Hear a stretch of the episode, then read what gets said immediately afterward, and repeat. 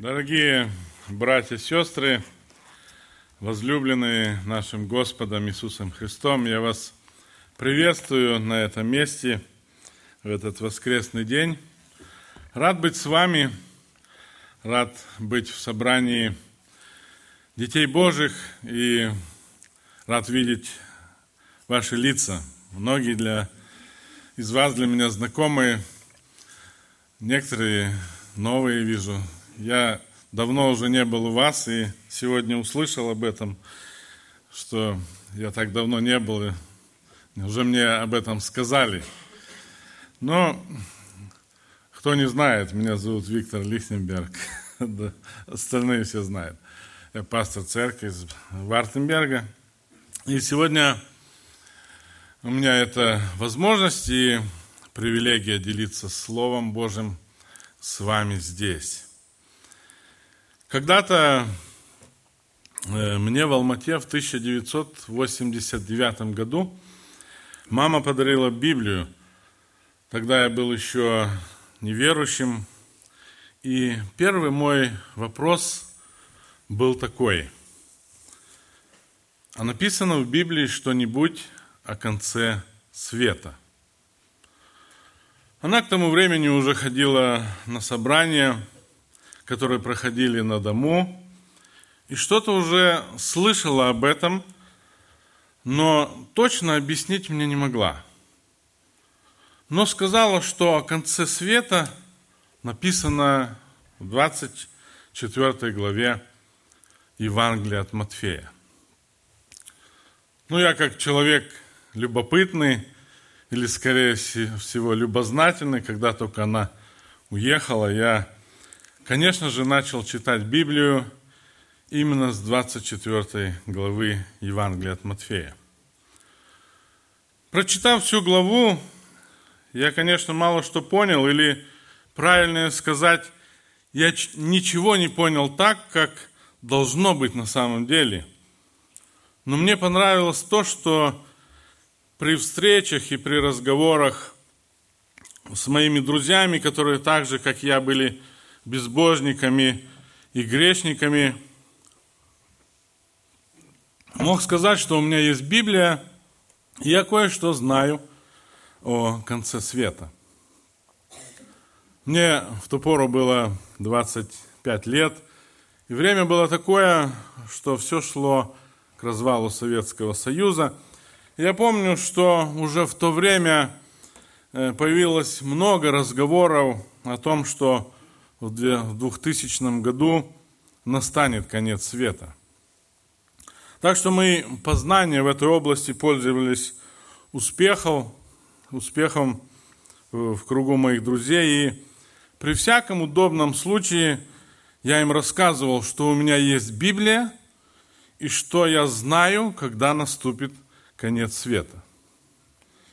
Естественно, меня просили это показать, я, открыв Библию на 24 главе от Матфея, начинал свое толкование. Я говорил о том, что в Иерусалиме есть храм.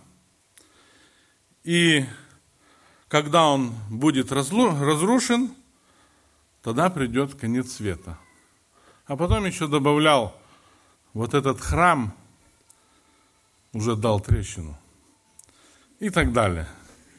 Я еще там что-то сочинял дальше, уже не помню, но вот этот момент очень помню. Можете себе только представить, что я нес дальше, но меня слушали и, что самое интерес, интересное, верили тому, что я говорил. Я вспоминаю нашу сторожиху Федоровну, которая заглядывала мне в рот, так слушала внимательно и все повторяла, о Господи, о Господи трещина такая. Но тогда я был неверующий. Я верю, что Господь давно уже меня простил за то, что я по своей наивности глупости тогда наговорил. Сегодня я не буду говорить о конце света, потому что такого определения в Библии нет.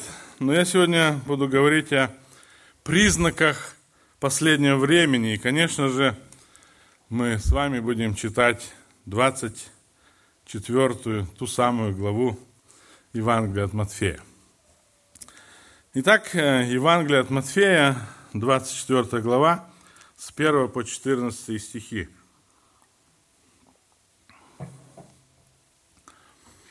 Мы читаем.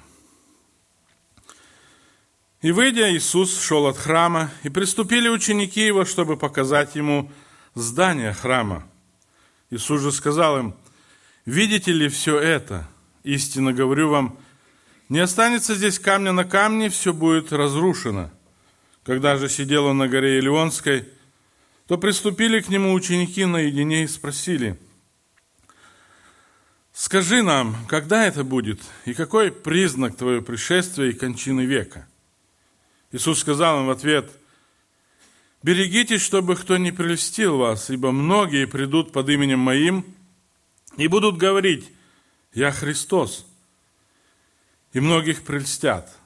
Также услышите о войнах и о военных слухах. Смотрите, не ужасайтесь, ибо надлежит всему тому быть. Но это еще не конец. Ибо восстанет народ на народ и царство на царство, и будут глады, моры и землетрясения по местам. Все же это начало болезней. Тогда будут предавать вас на мучения и убивать вас, и вы будете ненавидимы всеми народами – за имя Мое. И тогда соблазнятся многие и друг друга будут предавать, и возненавидят друг друга, и многие лжепророки восстанут и прельстят многих, и по причине умножения беззакония во многих охладеет любовь. Претерпевший же до конца спасется. И проповедано будет сие Евангелие Царствия по всей вселенной – во свидетельство всем народам, и тогда придет конец. Краткий обзор прочитанного текста, о чем здесь говорится. Первое – это то, что этот величественный храм будет разрушен. И не просто разрушен, он будет подвержен нападению, не останется камня на камне. Далее Иисус говорит о том, что нам нужно беречься, чтобы никто не обманул нас, что многие придут под именем Иисуса Христа. Будут говорить о войнах, о военных слухах, о восстаниях, о голоде, о болезни, о землетрясениях. Он говорит о страданиях верующих людей, о соблазнах, о том, что многих обманут и многие отступят от веры –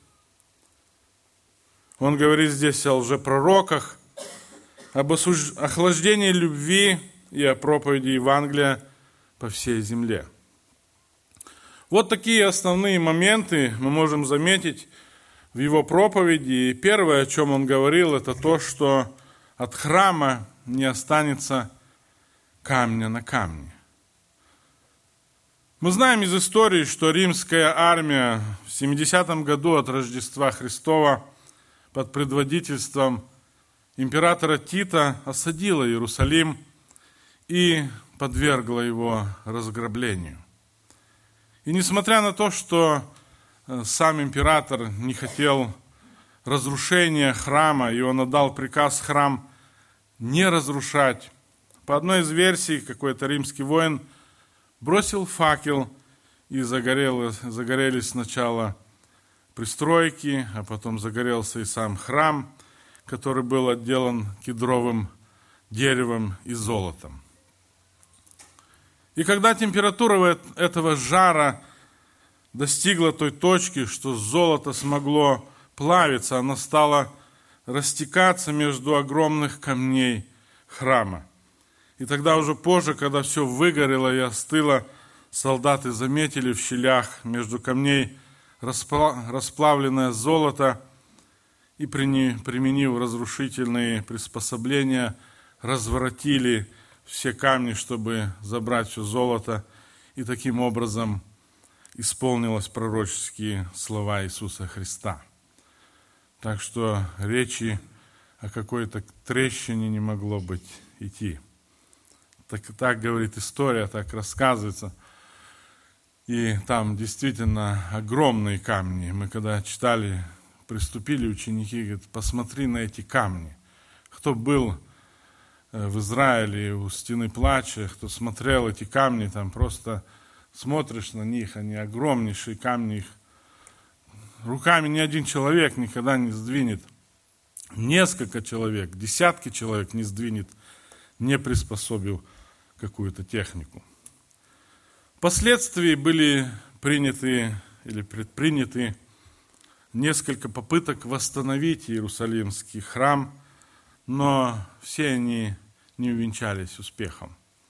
Первое из них было предпринято управление императора Андриана, который правил со 117 по 138 годы после рождения Иисуса Христа – это была неудачная попытка, и после этого этот император даже обиделся, потому что у него не получилось это сделать, и он переименовал город Иерусалим в город Элия Капитолина. И стал очень плохо относиться к евреям, что привело в конце концов к восстанию Бар-Кохбы, которого приняли за Мессию. И затем, после подавления этого восстания, последовало массовое рассеяние евреев по всему миру. Следующую попытку в 363 году предпринял император Юлиан. Он также планировал заново строить Иерусалимский храм, но и ему это не удалось сделать. Следующее, что Иисус сказал, когда ученики задали ему прямой вопрос – чтобы, чтобы он сказал им, когда это произойдет и какие признаки всего этого. Он сказал им такие слова, берегитесь, чтобы кто не прельстил вас. Очень странно, что он начал свою речь вместо того, чтобы по порядку объяснить ученикам своим, что же будет происходить, может даже в хронологическом таком порядке. Вместо этого он говорит – берегитесь, чтобы кто, кто-то не обманул вас. Другими словами, он хочет э, подчеркнуть то, что это очень важная тема, которую затронули ученики. Но эта тема также будет волновать людей. Поэтому многие будут стараться манипулировать этой темой. И поэтому он говорит, берегитесь, чтобы кто-то, используя эту тему его прихода и кончины века, не обманул вас. И далее он говорит, многие придут под именем моим. Иисус Христос действительно говорит, что под именем Его придут многие. Сегодня мы не можем найти много информации о том, что многие провозгласили себя открыто Иисусом э, Христом, Мессией. Я как-то очень давно читал, что по земле ходят примерно 700 человек, которые называют себя Христом.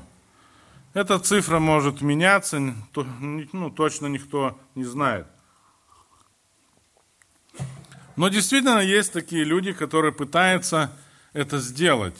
Несколько человек в течение последних десятилетий пытались это сделать в бывшем Советском Союзе, а потом и в России – Например, так называемый Виссарион, объявивший себя Христом, который завлек в свою секту сотни людей, который до сих пор перемещается по лесам где-то в Сибири. Целый город у него там.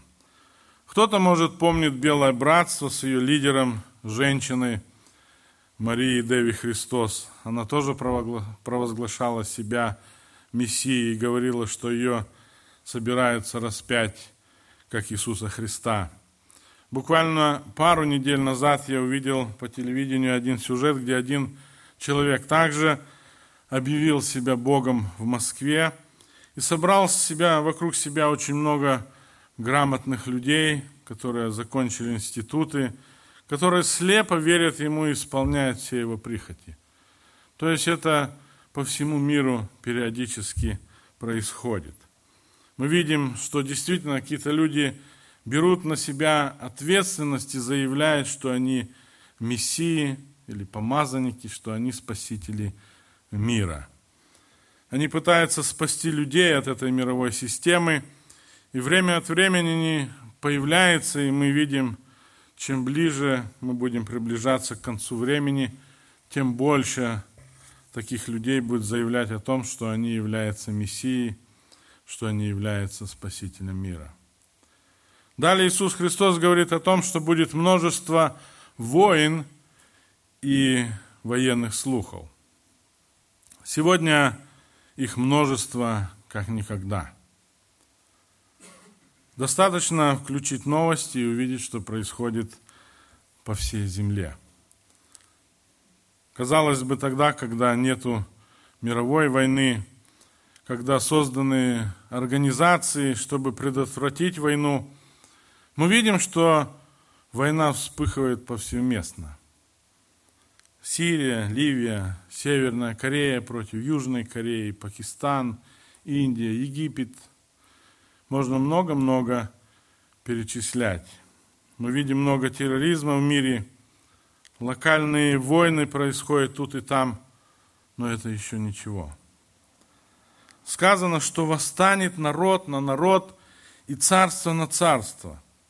Будет война не только, когда один народ станет нападать на другой народ, но в самом этом народе внутри будут гражданские войны, и это будет массово, и мы видим сегодня это по новостям. Кто из нас еще недавно, несколько месяцев назад мог предположить, что будет происходить на Украине? Братский народ, имеющий одни корни, сегодня убивает – друг друга. Весь Ближний Восток сегодня воюет друг против друга. Одна нация воюет против другой. Люди одной национальности и одно, одного языка тысячами убивают друг друга. Раньше были захватнические войны. Сегодня в самом народе, народ на народ, нация на нацию – Далее Иисус Христос сказал, что будет голод. Мы живем сегодня в прекрасной стране. Практически нет таких людей у нас в Германии, которые голодают. Конечно, если нет на то их воли. Есть и люди, которые действительно опустились до низов, и, возможно, иногда они терпят какую-то нехватку, но они не умирают от голода. Сегодня статистика показывает, что на Земле более одного миллиарда людей голодают. Это не просто, что они не доедают. Это люди, которые терпят голод, и это число каждый год увеличивается на 100 миллионов. Сегодня каждые 5 секунд в мире умирает от голода ребенок. Это значит, пока вы будете слушать эту проповедь, в мире от голода умрет около 400 детей. Сегодня правительство многих стран вместо того, чтобы поддержать бедных людей, тратят колоссальные средства на производство оружия и снабжение этих же бедных стран оружием, чтобы они еще и убивали друг друга. Нас, людей, на сегодняшний день уже более 7 миллиардов человек на этой земле. Это огромная цифра. Но ученые посчитали, если рационально использовать все ресурсы нашей планеты Земля и правильно все распределять, то она способна прокормить 50 миллиардов людей. 50 миллиардов человек. Далее Иисус Христос говорит о том, что будут болезни. Пожалуй, нет такого человека на земле, который бы за свою жизнь ни разу не болел. Болезни, они стали постоянными спутниками нашей жизни до такой степени, что известия о страшных болезнях, эпидемиях и смерти стали чем-то обыденным – само собой разумеющимся. Однако мало кто знает, что болезни, которых сегодня такое множество, не всегда сопровождали человека.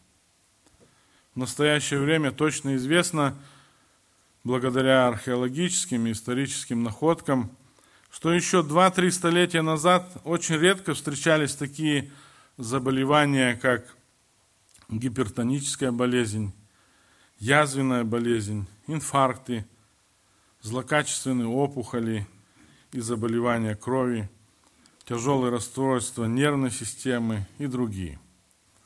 Каждый день в мире появляется более 500 новых наименований лекарств. Каждый день в мире появляются сотни новых, разнообразных, казалось бы, более совершенных продуктов питания.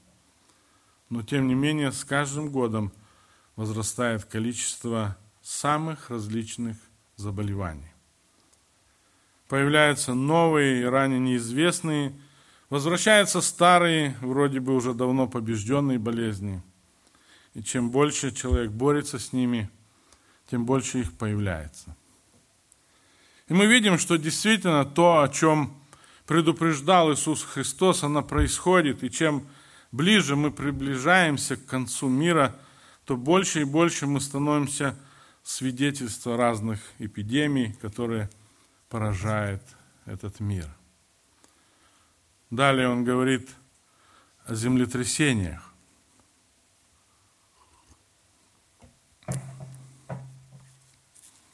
Если мы посмотрим статистику второй половины 20 века, с 1980 по 89 годы, то увидим, что в мире произошло не так уж и много землетрясений, порядка несколько сотен, и в них погибло примерно 60 тысяч человек. Но уже с 90 по 99 20 века, где-то десятилетия, погибло более 115 тысяч человек – Далее, если посмотрим статистику за следующее десятилетие, то уже погибло 472 с половиной тысяч человек от землетрясений на Земле. В настоящее время ежегодно на Земле происходит около 50 тысяч землетрясений, достаточно интенсивных, чтобы быть замеченными без помощи приборов. Из них приблизительно 100 обладают силой, достаточной для производства, для производства значительных разрушений, если их центр будет находиться вблизи населенных пунктов. Очень сильные землетрясения происходят в среднем раз в год, и все больше и больше жизни они уносят. И это то, что говорил Иисус Христос о последнем времени. Далее Он говорил о том, что будут предавать вас на мучения и убивать вас. Многие исследователи заявляют о том, что сегодня христианство гонимо как никогда раньше. Раньше христианство не было таким многочисленным, и его действительно гнали очень сильно. Но сегодня христианство гонимо как никогда ранее, и это происходит повсеместно.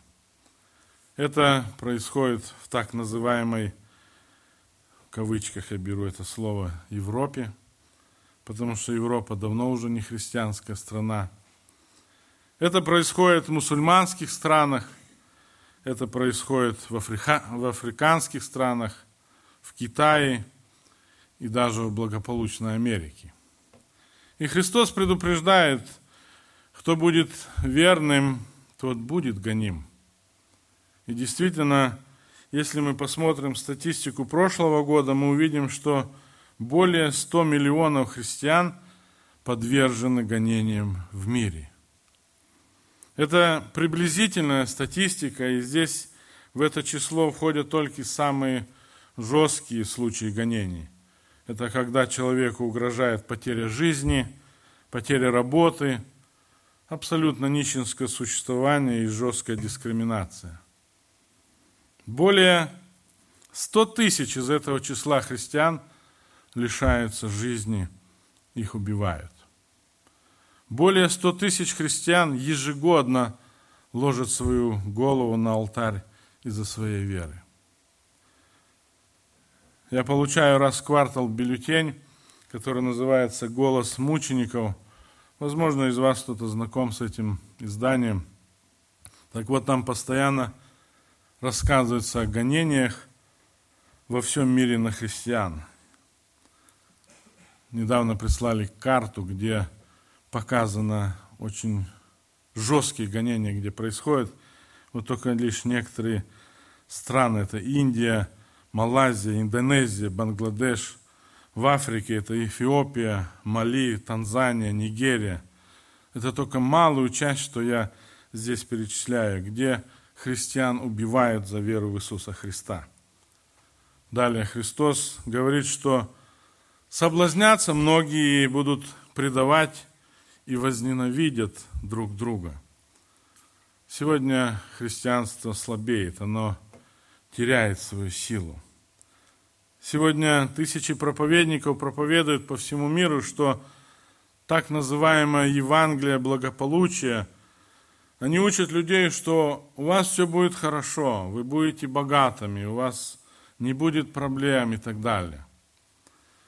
Но Иисус Христос предупреждает, что гонения придут, и тогда соблазнятся многие. Почему? Потому что люди не готовы к ним. Их не предупреждали о том, что будут гонения, а только о том, что они будут благословенны Богом. Люди забывают сегодня, что истинное христианство – это цена, которую мы должны платить. Мы должны отказываться от некоторых вещей и претерпевать определенные вещи, которые не очень приятны нам. Конечно, нам не хочется подпадать под эти гонения, но Иисус Христос говорит о том, что это будет. Но есть те, которые проповедуют о том, что такого не будет, что христианство это всегда легко, это всегда весело, это всегда приятно. Но Иисус Христос говорит, что такие люди, скорее всего, соблазнятся, и не просто соблазнятся, они будут предавать друг друга, они возненавидят друг друга. Я как-то разговаривал с одной семейной парой у нас в районе, пригласил их к нам в церковь. Они мне сказали, а у вас все на русском, мы знаем, мы в Германию приехали, нам надо ходить в немецкую церковь, мы ходим в свою церковь. Я спросил, куда они ходят, когда узнал, а я знаю за эту церковь. И я им сказал, это та церковь, где э, пасторин женщина, к тому же еще лесби, и где русские немцы сидят отдельно, да, они сидят сегодня раздельно даже. Невозрожденные так номинальные христиане даже делятся, не хотят вместе сидеть. А что будет, если начнутся гонения? Дальше Иисус Христос говорит о том, что будет множество лжепророков – Сегодня, если мы посмотрим, то только по самой скромной статистике 1995 года, позже я не нашел, 275 миллионов человек вступило в различные секты. Я уверен, что если найти более свежую статистику сегодняшнего дня, если она изучалась в мире, то таких людей намного больше. Сегодня возникает практически каждый день какое-то новое направление. У лжепророков есть одна отличительная черта. Они берут Библию и что-то добавляют к ней. Без этого они не могут начать что-то новое. Они обязательно что-то добавляют. Одни говорят, что видели видение, другие, что Бог напрямую общался с ним, к ним.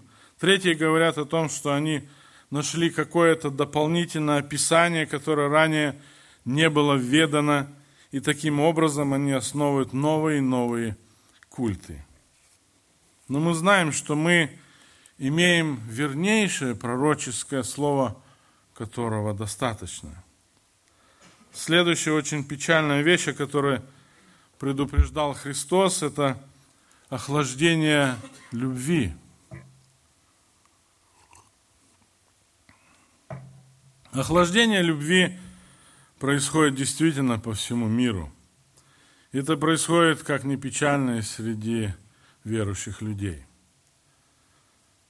Да, мы можем найти себе причину и сказать, что мы сегодня живем в другое время, что возрос многократно темп жизни, и у нас практически не хватает времени. Но тем не менее, несмотря ни на что, любовь, к сожалению, охлаждается. Сегодня меньше людей, которые имеют сильное желание служить Господу, мало людей, у которых есть сильное желание послужить друг другу. Я это четко вижу, замечаю, и у нас в церкви, к сожалению, надеюсь, у вас это не так. И Христос предупреждал об этом, Он говорил о том, что все это будет. И последнее, о чем предупреждал Иисус Христос, это то, что проповедано будет Евангелие по всей вселенной. И действительно, один христианский исследователь, изучив разную статистику, пришел к выводу, что Евангелием на сегодняшний день охвачено от 75 до 85 процентов всех людей в мире. Это примерно 8 человек из 10 которые слышали весть о Христе и не просто о нем слышали, но слышали, что он есть Бог, который, воплотившись в человека, умер за грехи всего человечества и воскрес для нашего оправдания. Например, только в одном Китае, где христианство официально запрещено, на сегодня насчитывается более 100 миллионов христиан. И это число с каждым днем увеличивается – Социологи из NBC приводят такие данные, что на Земле сегодня 2,5 миллиарда человек, которые считают себя христианами. Возрождены они или нет, это уже другой вопрос, и он находится в компетенции Бога. Вот такая невеселая, печальная картина создается из всего того, что мы сейчас услышали, эти цифры. Конечно же, заставляет нас задуматься, в каком жестоком и ужасном мире мы живем сегодня и что происходит. Но давайте не будем позволять тому, что происходит, влиять на нас. Потому что мы, как верующие люди, имеем надежду, и зная то, что ожидает нас, мы не должны быть печальными и унылыми. Я вижу, как та же ситуация – на Украине влияет на верующих людей. Люди сегодня мечутся, не понимают многие вопросы. Но Бог все поставит на свое место. Более того, видя, насколько приближается конец этому миру, мы должны больше и больше приложить усилий на то, чтобы делать что-то ради Бога, чтобы что-то менять, менять свою жизнь и менять жизни других людей, мы можем сделать вывод, что изучение Божьих пророчеств напоминает нам о том, что несмотря ни на что, наша жизнь должна быть богобоязненной. Мы должны больше переживать о том, что думает о нас Бог, чем о том, что думают о нас люди. Проблемы в церкви изменяются тогда, когда мы сосредотачиваемся на том, что Христос придет снова. Когда мы понимаем, что Христос может прийти в любую минуту, тогда какие-то мелкие конфликты, мелкие обиды, мелкие вещи отходят на последний план. Они перестают быть нашими приоритетами, и тогда ситуация в церкви будет меняться. В первом послании Иоанна, в третьей главе Иоанн пишет о том, что размышление о возвращении Иисуса Христа благотворно влияет на верующего человека. И мы знаем действительно, что секрет христианской жизни как раз в том, чтобы быть готовыми и ожидать, что Иисус Христос придет буквально в следующую минуту. Бог предупреждает нас о том, что мы должны быть особенно осторожны, потому что изо дня в день число лжеучителей возрастает. Сегодня средства христианской массовой информации предлагают нам новые учения. В интернете можно найти множество книг и статей. Какие-то толкования предлагают нам новое прочтение Библии. Нам нужно быть предельно осторожными, чтобы вот это что-то новое, до чего христиане не могли додуматься последние две тысячи лет, чтобы она не попала нам в голову. Потому что Бог не спрятал истину так глубоко, чтобы, что нужно две тысячи лет, чтобы выкопать ее. Но Бог абсолютно просто и доступно излагает многие вещи, которые практичны для нашей жизни – первом послании Тимофея, 4 главе, Иисус предупреждает, что целые общины, целые церкви отступят от здравого учения.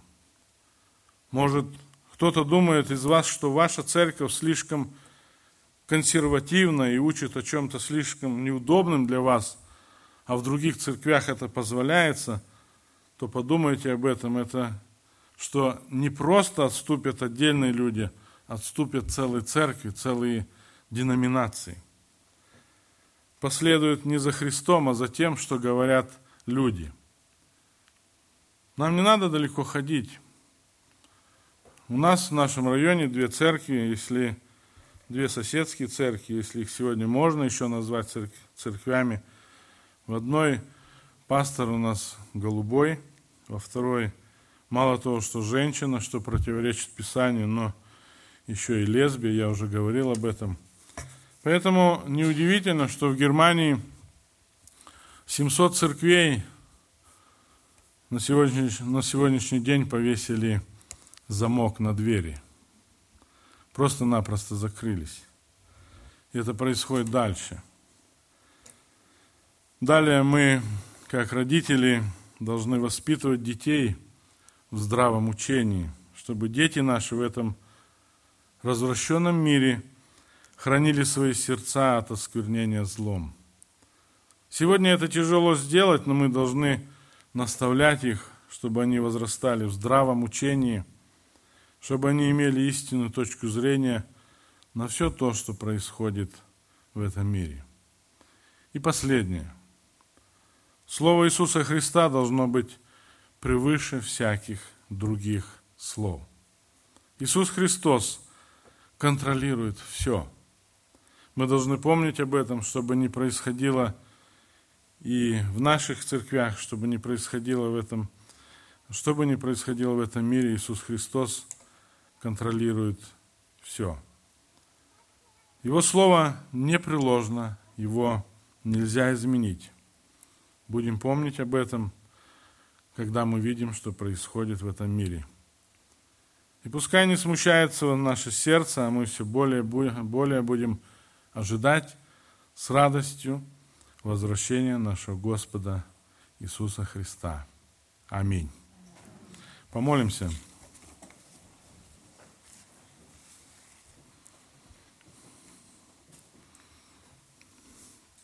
Отец Небесный, мы благодарим Тебя, что Ты строишь свою церковь, о которой сказал, что врата ада не одолеет ее. Мы благодарим Тебя, что мы, Твои дети, можем доверять Тебе дальше нашей, своей, нашей жизни, Тебе, уповать на Тебя, единого Бога и Отца. Ты оставил эти на, на страницах Священного Писания эти строки о времени, которое, о котором мы размышляли сегодня. И мы видим, что это время близко, время Твоего пришествия за Своей Церковью. Я хочу просить, чтобы Ты благословил всех нас, каждую минуту ожидать Тебя и быть готовым ко встрече с Тобой. Благослови нас оставаться верными, прославлять Тебя своей жизнью. Отец, Сын и Дух Святой. Аминь.